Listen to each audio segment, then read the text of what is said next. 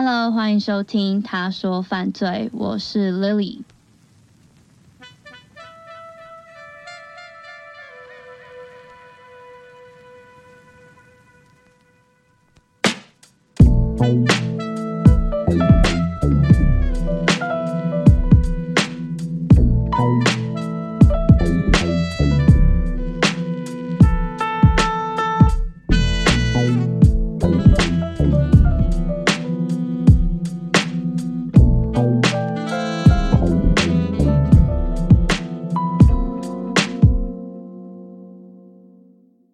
大家新年快乐！这一集呢是二零二四年的第一集。那上个礼拜因为是跨年连假，我们有休息一周。我想说，有一些听众会想说，诶。上个礼拜怎么会没有节目？还是跟大家讲一下，我没有休息比较好。那今天呢，在节目正式开始之前，还有另外一件事情要跟大家说，就是我在快一个月前得了蛮严重的流感，那声音到现在都还没有完全恢复，所以今天的声音呢，可能会跟之前不太一样，甚至是有一点沙哑，有一点气泡音，可能有一些人会觉得这样子蛮性感的，我也不知道，大家就请将就收听，那也请多多包涵。最后呢，就再一次祝我早日康复，不然一直这样子咳嗽，或是喉咙一直卡卡的，也是蛮麻烦的。或是如果你们有推荐什么祛痰啊，或是保养喉咙的秘方，也麻烦请推荐我，就这样，拜托拜托了。好的，那今天这一集的内容呢，跟很久以前他说犯罪在二零二零年九月上传的第一季第八集简讯杀人事件有一点相似。我在猜，可能有一些听众对那一集的印象会蛮深刻的。他是在讨论亲密关系暴力以及用简讯鼓励教唆他人自杀这件事情，到底需要被判怎样的刑责等等相关议题的讨论的案件。那当时上传这一集完。呃，引起了蛮蛮多不同的想法跟不同的讨论。有一些人觉得教唆自杀就是不对，产生了有一个人死亡这件事情就是不对。可是相反的，有一些人也因为自己曾经有经历过类似的事情，所以能够理解简讯杀人事件里面 Michelle 在长期情绪劳动的结果之下，让他做出错误的事情的这一件事情。那其实，在这一集上传到现在，也已经过了嗯三年了。那一直到近期，也都有不少听众传讯息告诉我，他们在这个故事里面找到了他们很多共鸣，甚至他们曾经经历过类似的事情。那今天这一集呢，也跟我们之前讨论过的议题还蛮像的，它也是简讯杀人事件。那这一集的内容呢，也会提到自杀跟自杀相关的讨论，以及亲密关系暴力，就请大家斟酌收听，也请大家按照自己的身心状况去评断适不适合继续听下去。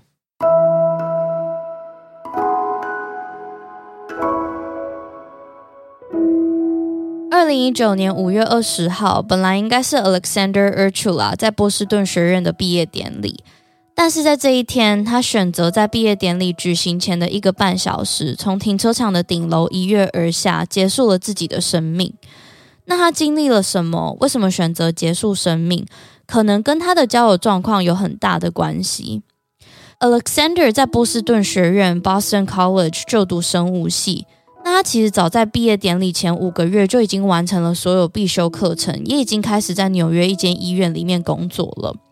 他的家庭呢是菲律宾移民，那他从出生到读大学之前都和家人住在纽泽西州，后来他是因为要读大学才搬到麻州的波士顿读书，那在学成修完之后，才又去了纽约工作。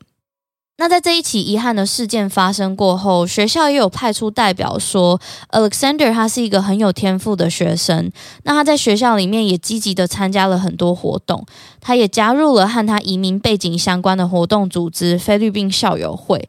那学校也有说，他没有心理健康相关的就医记录。在这一起事件发生之前，他有一个交往了一年多的女朋友。他和女朋友两个人是在菲律宾校友会的活动上面认识的，两个人是在二零一七年底或是二零一八年初交往的。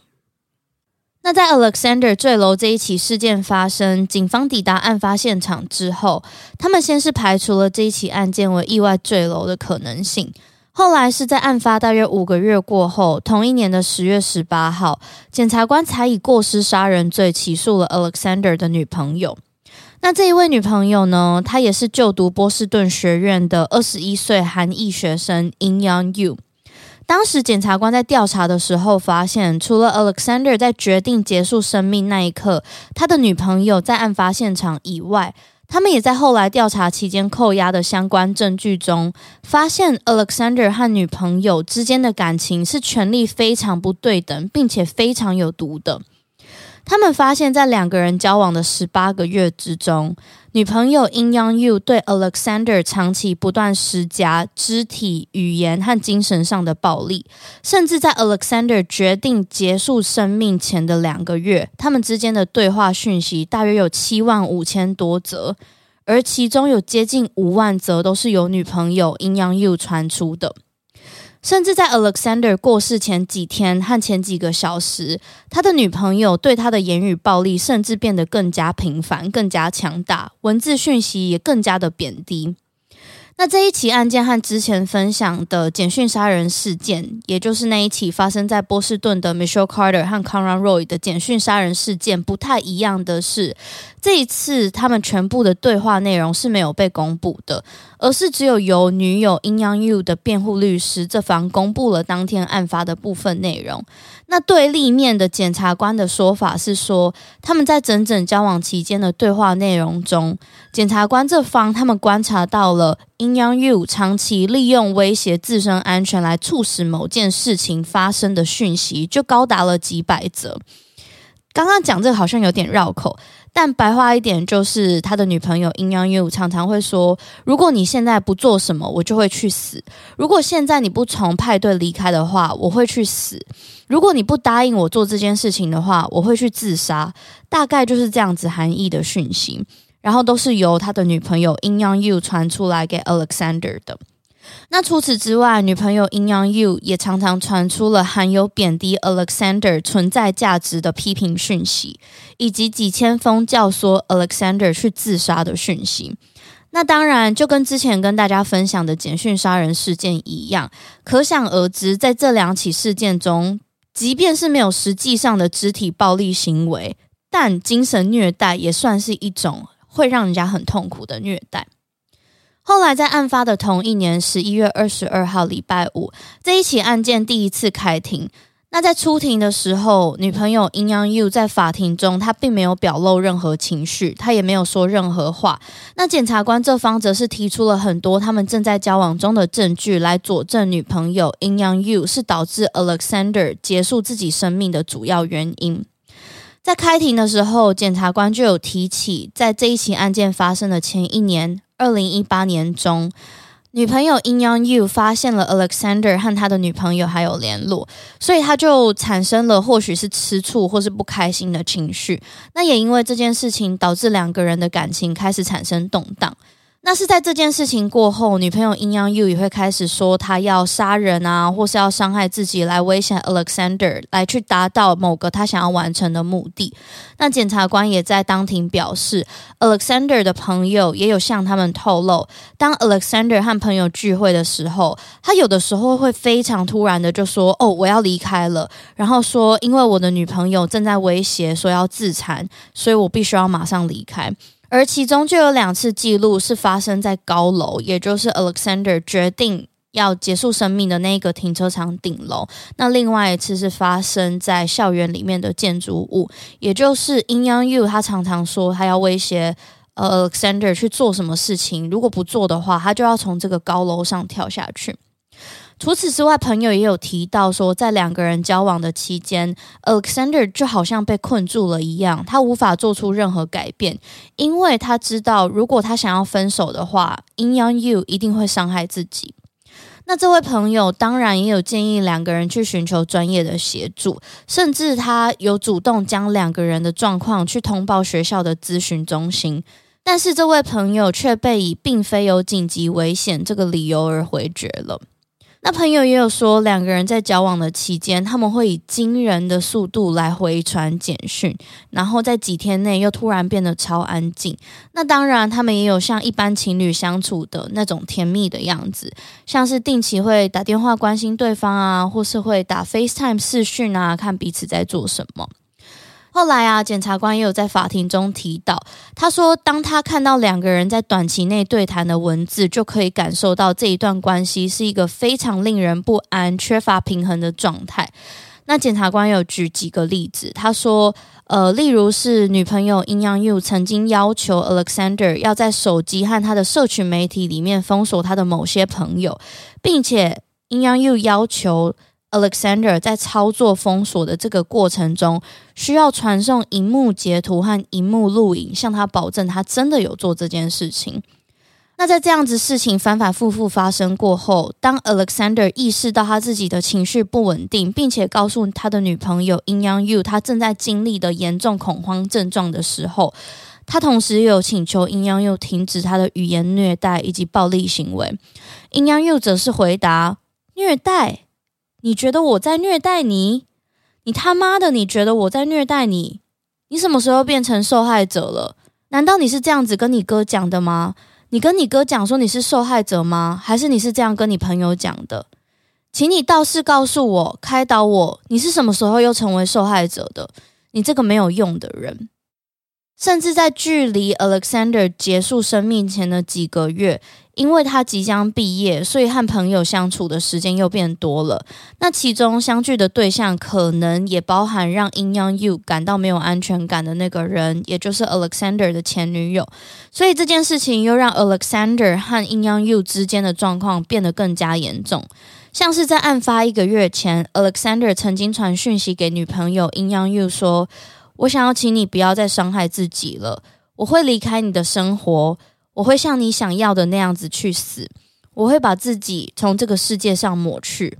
那在另外一封讯息中，Alexander 也写道：“你拥有了我的一切，你完全控制了我的行动和我的幸福，你是唯一。”等等类似的话语。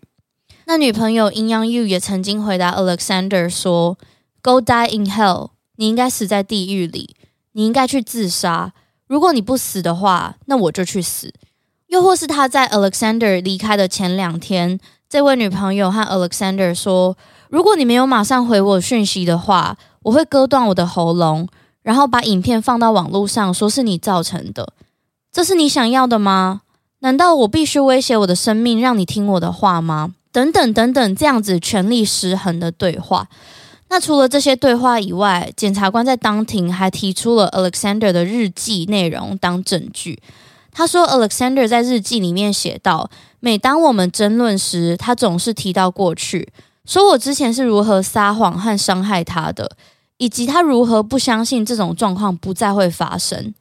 然后，当他说我只是一个会增加双方负担的可恨之人，并且提分手，我也同意将这段感情结束的时候，他反而会回过头要以自杀威胁我。”那最后呢？检察官称这段感情是有毒的关系，并且表示从讯息中可以知道，女朋友 In Young Yu 在精神上和情感上是完完全全控制了 Alexander，进而导致他结束了他的生命。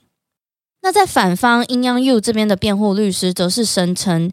在案发当天，一旦阴阳 U 意识到 Alexander 他试图要自杀的时候，他就马上尽了全力防止这件事情的发生。他在当下打电话、传简讯、请求、恳求 Alexander，甚至还付诸行动，到了那栋大楼那边去。他的辩护律师说：“没有人能够完全知道为什么一个人要决定结束自己的生命。”但是进一步惩罚爱这个男人的年轻女子，只会加剧已经发生的悲剧。她是一位出色的年轻女性，她深感懊悔。那在最后法庭快要结束的时候，In Young Yu 透过律师表示他否认犯罪。那他最后被铐上手铐离开法庭。他当天就以美金五千块交保，并且被要求交出护照，而且不能离开案发这一个州麻州，然后等到下一个审判。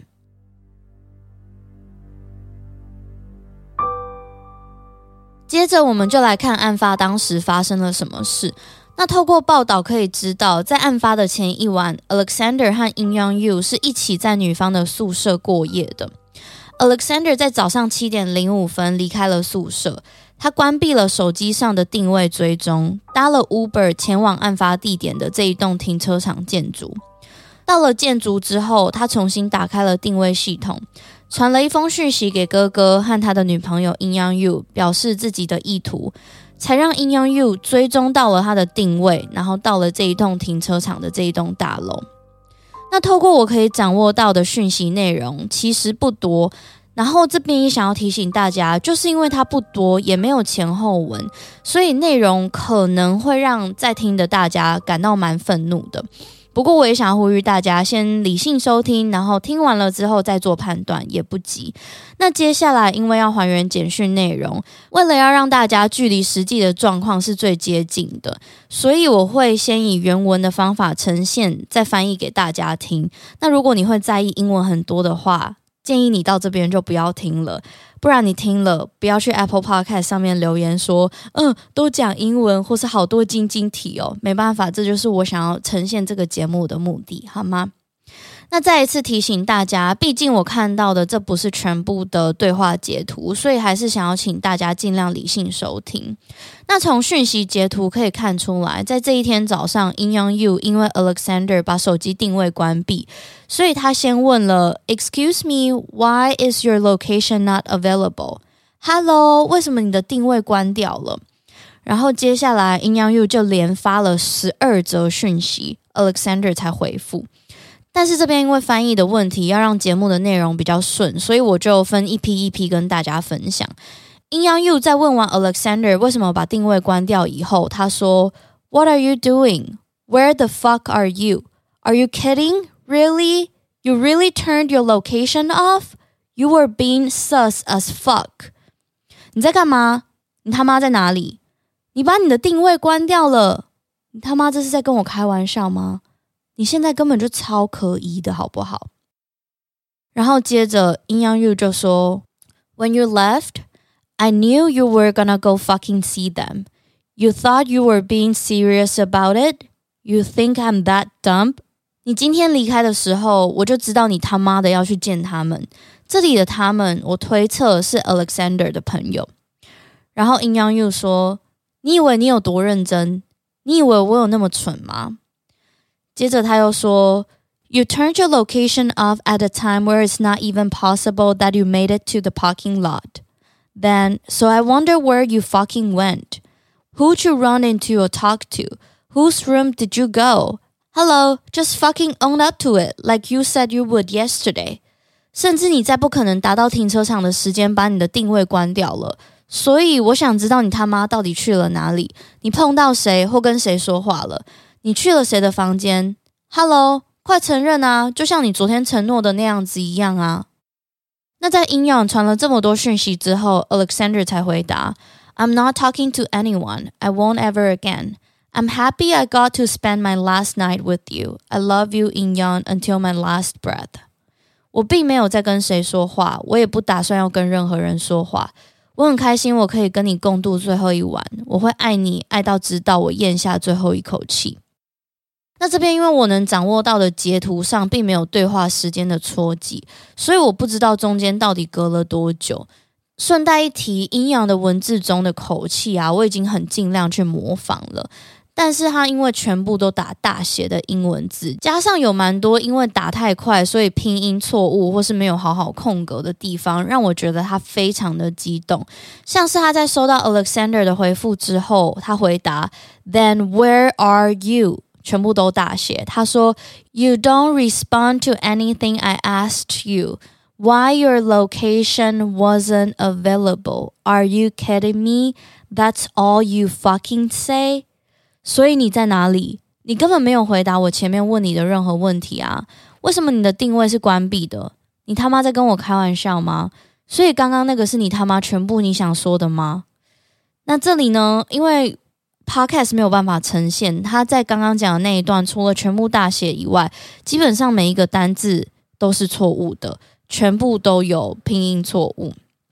所以我尽量用我的感受跟表达，让大家知道 In Young 当下打字的那个情绪。但反之，Alexander 打出来的字，他反而是有好好的打标点符号和完整的句子的。接下来他又回了 In Young，他说。I'm not gonna be anywhere, In Young. This is goodbye forever. I love you. This isn't your fault. It's mine. 阴阳，我不会去任何地方的。这是我最后一次向你道别了。我爱你，这不是你的错，是我的错。接着，女朋友阴阳的简讯内容一样是英文大小写不规律。她回答：What? What? You're leaving me? 哈？什么？ 你要离开我吗？这里我没有办法推测他是什么语气，我在猜可能是错愕，也可能是威吓。那接着，Alexander 回简讯说：“I'm far away on a tall place, and I'm not gonna be here for long。”我正在一栋高楼上，我不会在这里待太久的。这里他把上一个句子送出后，才说：“I'm leaving everyone。”我要离开大家了。那这里也许是用了“离开”这个字。所以，阴阳可能感受到了一点急迫性，他才持续用全大写的英文字以及错误的拼音说：“Alex, what are you fucking doing? If you fucking love me, stop. If you ever fucking loved me, stop.” Alex，你到底在干嘛？如果你爱我的话，请你停止；或是如果你曾经爱过我，也请你停止。接着，Alexander 回答。I did love you, just not well enough.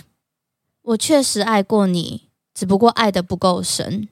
那在这一封讯息结束后，阴阳在接下来的四十九分钟内，快速的传了一百一十八则讯息，要 Alex 停止行动，其中包含叫她男朋友的名字 Alex，然后拜托他要他停下来，请他停下来，请他接电话。请他跟阴阳说话，他也说了，你不要这样子就把我丢下。如果你爱我的话，就请你停止。如果你爱我的话，你不能丢下我一个人。那最后从阴阳的角度来看，他马上透过定位追踪到了 Alexander 的位置之后，他就打电话给 Alexander 的哥哥，跟他分享了 Alexander 的位置。并且在早上八点零四分搭上了 Uber，八点半抵达了 Alexander 的位置。然后他在早上八点三十一分抵达了案发现场这一栋停车场的一楼。他当下逢人就问这一栋楼的电梯在哪里，他应该怎么上楼。而且当时有被他问路的人说他看起来很惊慌。然后接着当阴阳一抵达顶楼之后，Alexander 就从停车场建筑一跃而下。最后，阴阳在二零二一年十二月二十三号开庭的时候认罪，他被判了需要在惩教中心服刑两年半，缓刑十年。那其实我也是在这一起案件中才第一次听到惩教中心。我查了一下，它是用来监禁犯下最高刑期两年半以下的轻罪的矫正场所。那里面有工作技能以及教育课程，像是文学啊、木工啊、电脑课程。或是提供给母语非英语的人的英文课程，还有身心健康啊和酒精以及毒品勒戒计划。那目的是希望可以协助收容人更快复归社会。那当然，我想有一些人可能听到这里会想说，你杀了一个人，或是你教唆逼迫了杀了一个人，你只被判了两年半，那刚好。这个刑期的长度，我在嗯第一季第八集 Michelle 跟 Conrad 的案件中也有讨论过。那接下来也会跟大家分享为什么最终 In Young You 也只被判了两年半的刑期。那在跟大家分享完 In Young You 得到的审判之后，我也会提到这一件事情。所以在惩教中心服刑两年半，已经缓刑十年之外，In Young You 还需要执行三百个小时的社区服务和心理健康治疗，以及在离开惩教中心过后，他的十年缓刑间。前五年，他必须要受到监督。那另外一个比较值得一提的是，他也被禁止利用这一起刑事案件获利。这个意思是代表他、他的代理人、他的辩护律师都不能接受访问，也不能同意让这一起事件翻拍成娱乐作品，像是电影啊、影集啊、小说啊，或是接受电视台访问啊，得到钱等等的获利手段。那法官也有说，如果 In Young You 没有遵守这些条件的话，他可能面临最高两年半的监狱服刑的刑期。那借由上一起简讯杀人事件跟这一起事件中，我想我刚刚有提到的，可能会有一些人想到，只判两年半。会不会太轻啊？而且好像不是监狱，是惩教中心，是在关轻罪的犯人的。诶，这样子够吗？那我记得当时 Michelle Carter，也就是第一季第八集的简讯杀人事件那一集上线之后，也有蛮多听众在讨论的。那一集我也有提到的想法，以及当时美国大众的想法。那这一起相似又并非完全相同的案件呢，也可以跟大家分享。关于刑期最后的呃长度，跟必须要接受社区服务、接受心理治疗，嗯，不能盈利这些连带的条件，其实是被告英阳的辩护律师和 Alexander 的家属协商后达成的，也就是。这两方对立的双方有坐下来，好好针对这一起案件中的案情，以及嗯，这位女性英样她的种种，不管是生命故事啊，或者是她的一些条件去做讨论，两个人有共识之下达到出来的一个结果。那 Alexander 的家属也有在法庭中说到，二零一九年五月二十号是 Alexander 毕业的日子，是一个庆祝的活动。也是他下一个人生阶段的开始。我们发现自己正在规划和参加他的丧礼，而不是庆祝他即将走向世界、走进人生下一个阶段的喜悦。我们开车回家的路途非常的痛苦，但我们没有愤怒或是报复的感觉，因为我们相信，在我们哀悼和庆祝他的生命的同时，时间会带我们度过这一切。那最后，在法庭结束之前，法官说他对阴阳有一个请求。他对阴阳说：“我要求你尽一切的努力，以一种纪念 Alexander 的方法继续生活。”那最后，法官也说：“言语很重要，言语可以产生毁灭性的后果。贬低的语言、嘲笑和辱骂都会深深的影响每一个人。”现今的每个人都可以很容易就透过网络讯息或是社交媒体进行沟通，不像他那一代的人。这里法官指的是他自己。他那一代的人呢，之前都需要透过电话或是当面才能交谈，所以很多人在网络上就透过文字可以说一些他们可能永远不会当着别人的面直接面对面说的话。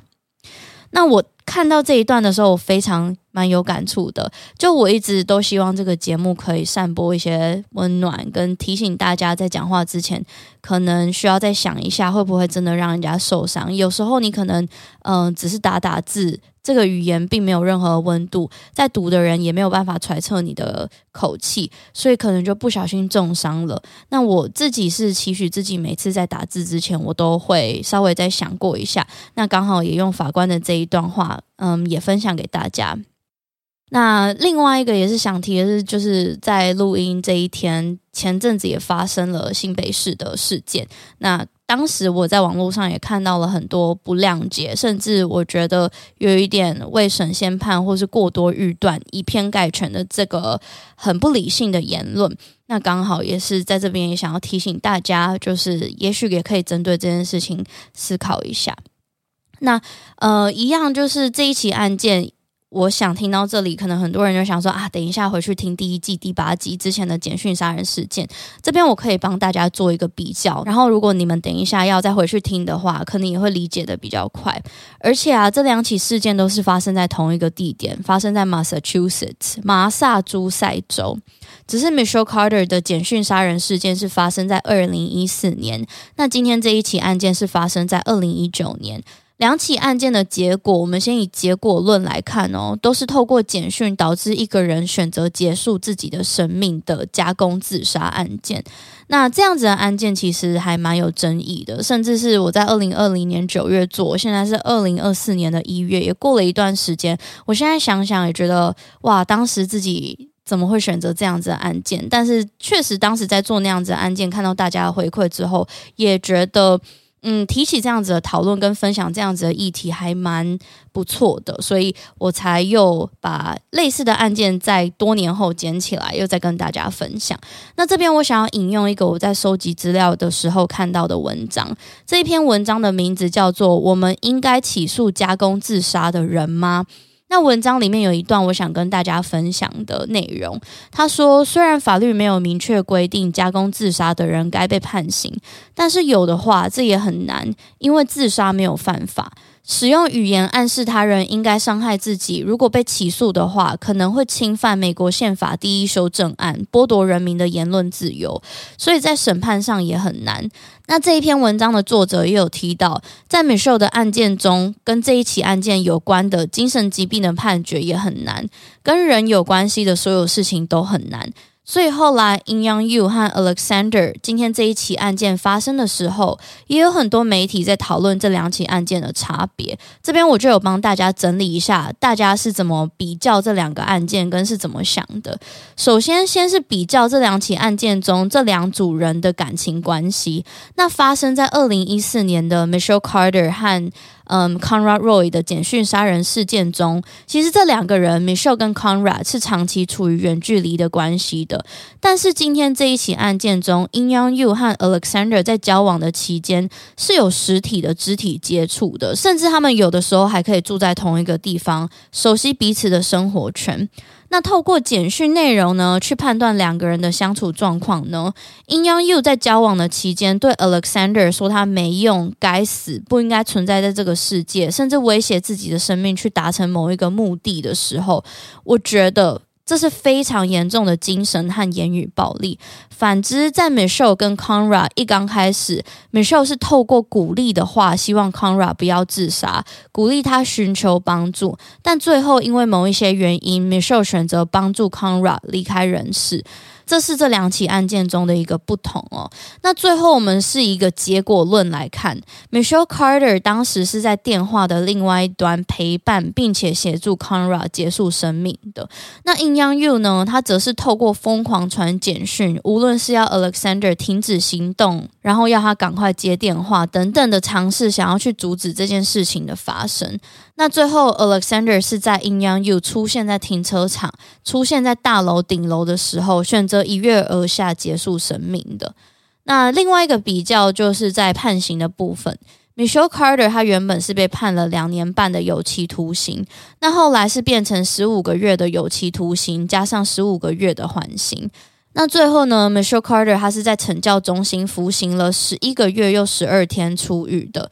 In Young You，他则是被判了两年半的有期徒刑，也是在惩教中心服刑。那像我刚刚提到的，是 In Young You 的辩护律师和 Alexander 的家人有达到一个共识去做讨论的一个结果。那当然，我也只是针对我知道的内容去做整理。我不确定大家，如果我们实际上把这两个相似的案件拿出来比较的话，你们是怎么想的？可是，其实，在今天这一起案件发生后，不止媒体。当时的检察官跟律师也都有在法庭中引用了二零一四年 Michelle Carter 和 Conrad Roy 的简讯杀人事件。那提到了二零一四年的简讯杀人事件，这边我想要给大家一些案件的补充跟更新。在事件的发生过后，Conrad 的家人其实是很积极的在推动立法 Conrad's Law 的。他们希望这个法案可以将施压有自杀念头的人，如果最终导致自杀成为一个犯罪行为，那这个法案最高可以判处五年的有期徒刑。目前全美只有十个州没有可以应用在协助自杀的法案中，所以麻州是其中一个，他们才要努力推动这个 Conrad Law，希望如果之后有类似的事件发生的话，它可以成为一个犯罪行为。但目前看起来，这个法案在推动的时候是失败了。不过我看到 Conrad 的家人还是很持续的在努力中。那这一起案件呢，其实也在二零二二年被改编了影集，叫做。The Girl from Planville，来自普莱恩维尔的女孩。这个影集总共有八集，每集四十五分钟。那我一定要跟大家讲，这一集的选角选的超好的。他们选了饰演 Michelle Carter 的演员是 El Fanny 艾尔芬妮，选的超级好。如果大家忘记她是谁的话，她是那个安洁丽娜·裘莉演的《黑魔女》里面的那个公主。至于为什么选的很好？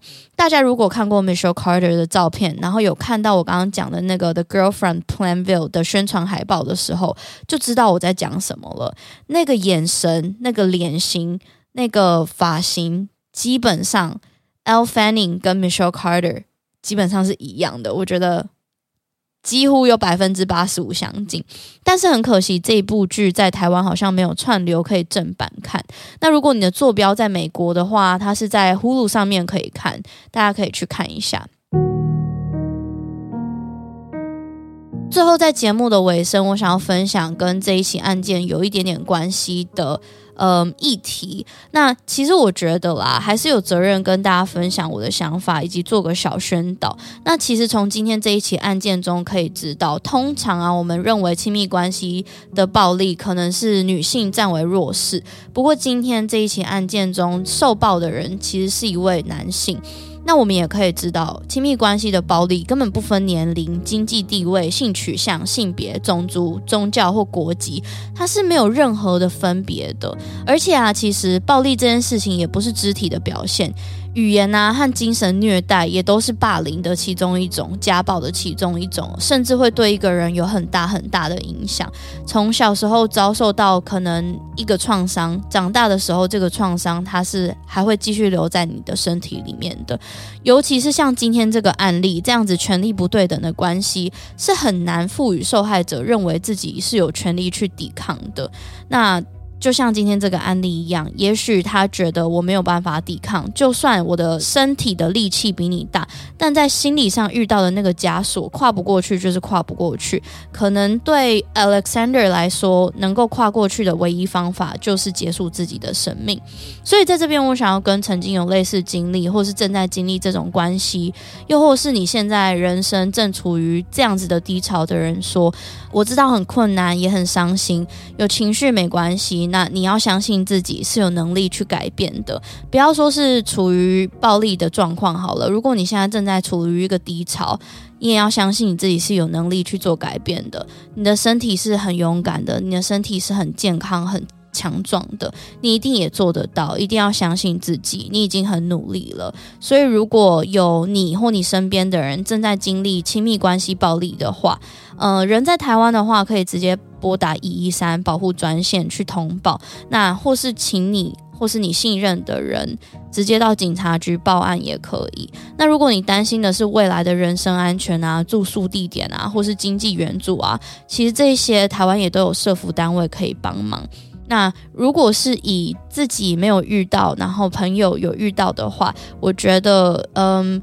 跟大家分享，就是在能力范围内给予一定的关怀，先好好照顾自己，才有能力照顾别人。这件事情，可能今天一个诶，吃早餐吗？还好吗？嗯，最近好吗？这样子的问候，对他们来说也是一个很大的帮助。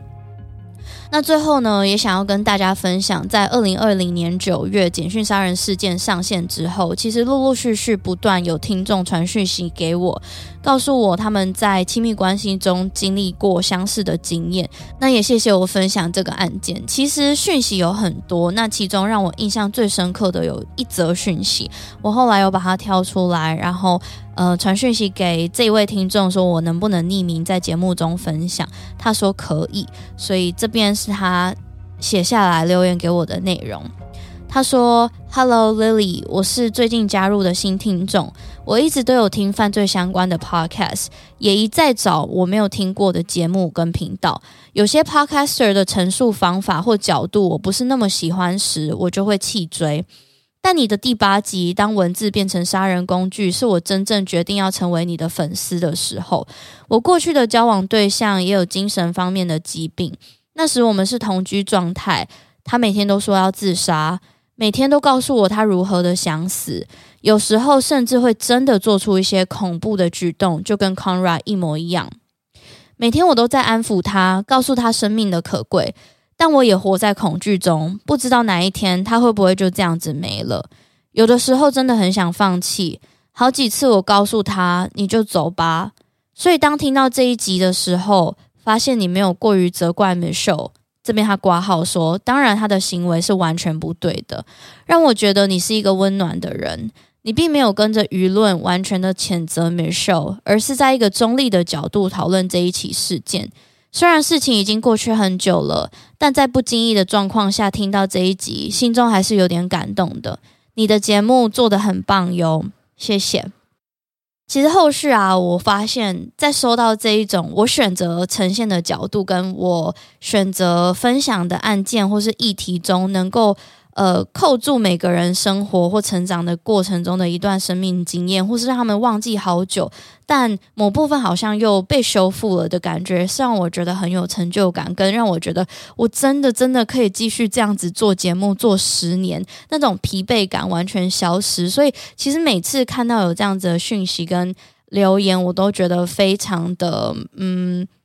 觉得有干劲吗？这样子，那因为这一集的内容可能比较没有那么丰富，不过我也是想要跟大家说，为什么选择把阴阳的对话全部呈现出来，至少我能看到的，就是我觉得一个人在情绪不稳定或是失控的状况下，你真的很难。去控制自己想要说什么，想要做什么。那有的时候，在一个犯罪事件中，我们以理性的角度去看那些犯罪事件，我们理性的头脑一定会说：“你这样不对，你为什么做出这件事情？你难道不能知道你不对吗？”但答案说真的，我看了那么多犯罪事件，当下他真的不知道他自己不对。那我们应该要怎么样培养一个社会，是让大家意识到自己有情绪，去修复情绪，在真的情绪上来之前，你就可以先把情绪压下去，或是不要让它达到那个地步，然后发现一切都来不及了。一个犯罪事件产生的时候，我们才知道哦，这件事情严重性很大。我觉得它是一个。很广的体制面的问题，那这刚好也是在他说接下来的新方向跟新目标，可能做法庭观察这个系列也是想要跟大家讨论的。我觉得固然他说犯罪的节目是分享社会事件，然后是在。分享犯罪故事，不过我的初衷，甚至没有一个人是乐见犯罪故事、犯罪事件是一直一直发生的吧。所以，我觉得我们每个人的目的都是希望这个社会变得更好，犯罪率减少。那怎么停止犯罪这件事情，可能是在做了节目，现在准备要第四年了，我才觉得。好像找到一个方向，也想要跟大家一起讨论。那这边的话，我也想要就是跟大家分享关于以语言是一个很有温度的这件事情。那这边我写了三件事情。第一件事情就是，其实我一直期许自己是成为温暖的人吧，不论是在一般。日常中是一个温暖的人，或是在路上我遇到一个需要关心的人，我可能会问他说：“你需要帮忙吗？”最简单的例子就是在两个礼拜之前，我最近有一个新身份，然后我需要花一点时间去打工。那就在我打工的那个地方，那一天遇到了两个呃年纪看起来很大，七八十岁的一对夫妻来敲门，然后他们嗓门也很大，敲敲门，他们。当下那个口气听起来没有很有礼貌，说那个叉叉叉住不住在这里呀？然后当时店里不只有我，所以我就交给比较资深的人去处理。然后他就说没有，你找错人了。然后后来他们就也没有放弃，说就是他，他你看过他？你这里是不是上二楼？反正他们就是搞不清楚他们要找的那个人到底住在哪里。那后来因为我也还算是个菜鸟，所以我就不想要过于发挥自己，所以后来我就先把自己手上的事情完成了之后，我就去外面看看。就发现这一对老夫妻爷爷奶奶坐在我们店门口的正对面的一个接近地板的地方，它就是一个小站板，木头站板。然后两个人看起来很无助、很可怜，然后在那边等。因为那一天天气又蛮热的，然后我就走过去说：“你们是在找谁？”后来。一听打问之下，他们是从美国回来的，他们连手机都没有，然后现在根本也很难找到公共电话，他们就只有一个地址，所以他们就扑通扑通跑来了这个地址，然后发现哇靠，他们根本不知道他们要去哪里。后来我就说，你们有电话吗？好险他们有电话，我才帮他们打电话联络到那一位家人。结果这一位家人在接到电话的时候，他自己也很讶异，他说啊，我在上班诶。然后我就。帮他沟通了一下之后，反正最后这个爷爷奶奶是有人来接的，不过听起来就是一个完全没有沟通好的一个状况。然后我就觉得，假如说他们不是遇到我，而是遇到像刚刚处理这件事情的人，就说没有没有，你们没有不要再进来了。这样子的话，他们坐在那边，他们要等多久才能等到他们的家人？所以我就觉得，其实有时候过于热心或是带点温暖，可以。给别人一个好的一天吗？这样子讲。那另外一个故事是听众的故事。那这一位听众他叫做 Fan，其实这一位听众他传讯息给我蛮多次的。那他最近嗯有一个分享让我觉得还蛮感动的。他是在他说犯罪的 Discord 里面分享。那他写的内容呢，他是说我已经咨商两年了，今天是我心理咨商终于结案的一天。我近期被咨商师诊断有边缘型人格障碍。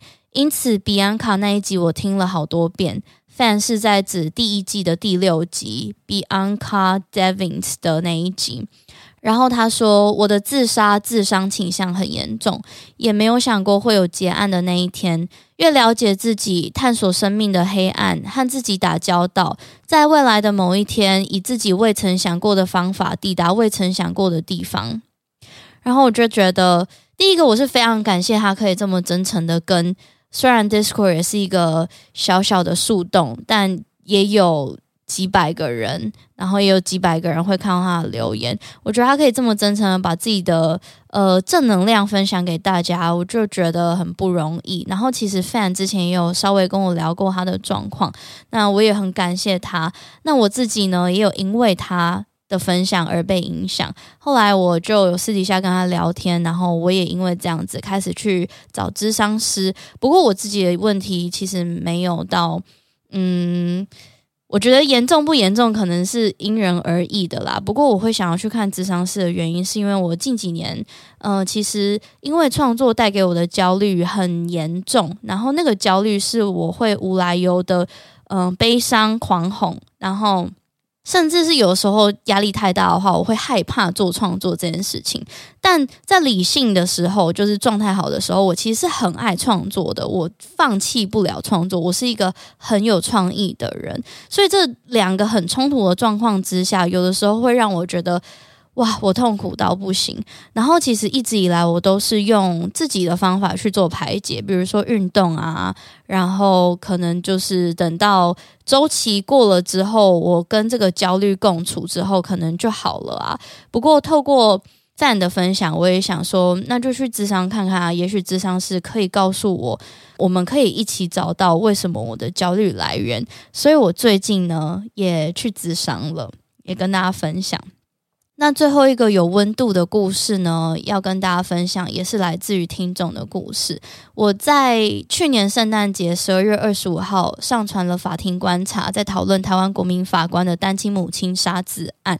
那在今年的一月三号，也就是可能一周过后吧，有一位听众赞助我，然后他的留言是说：“谢谢 Lily 在圣诞节前夕播出单亲妈妈的杀子案。”提醒我在圣诞节前关心身边的低收单亲妈妈与小孩，送上餐券，请他们去吃个圣诞餐，鼓励小朋友好好上课生活，也与自己的小孩分享案件和讨论，引导小朋友思考。很好的节目会一直支持下去。哎呀，我真的觉得好感动哦！就是我不知道原来我的影响力会有这么的强大，然后这也一直是我想做的事情。就使命感这件事情对我来说是。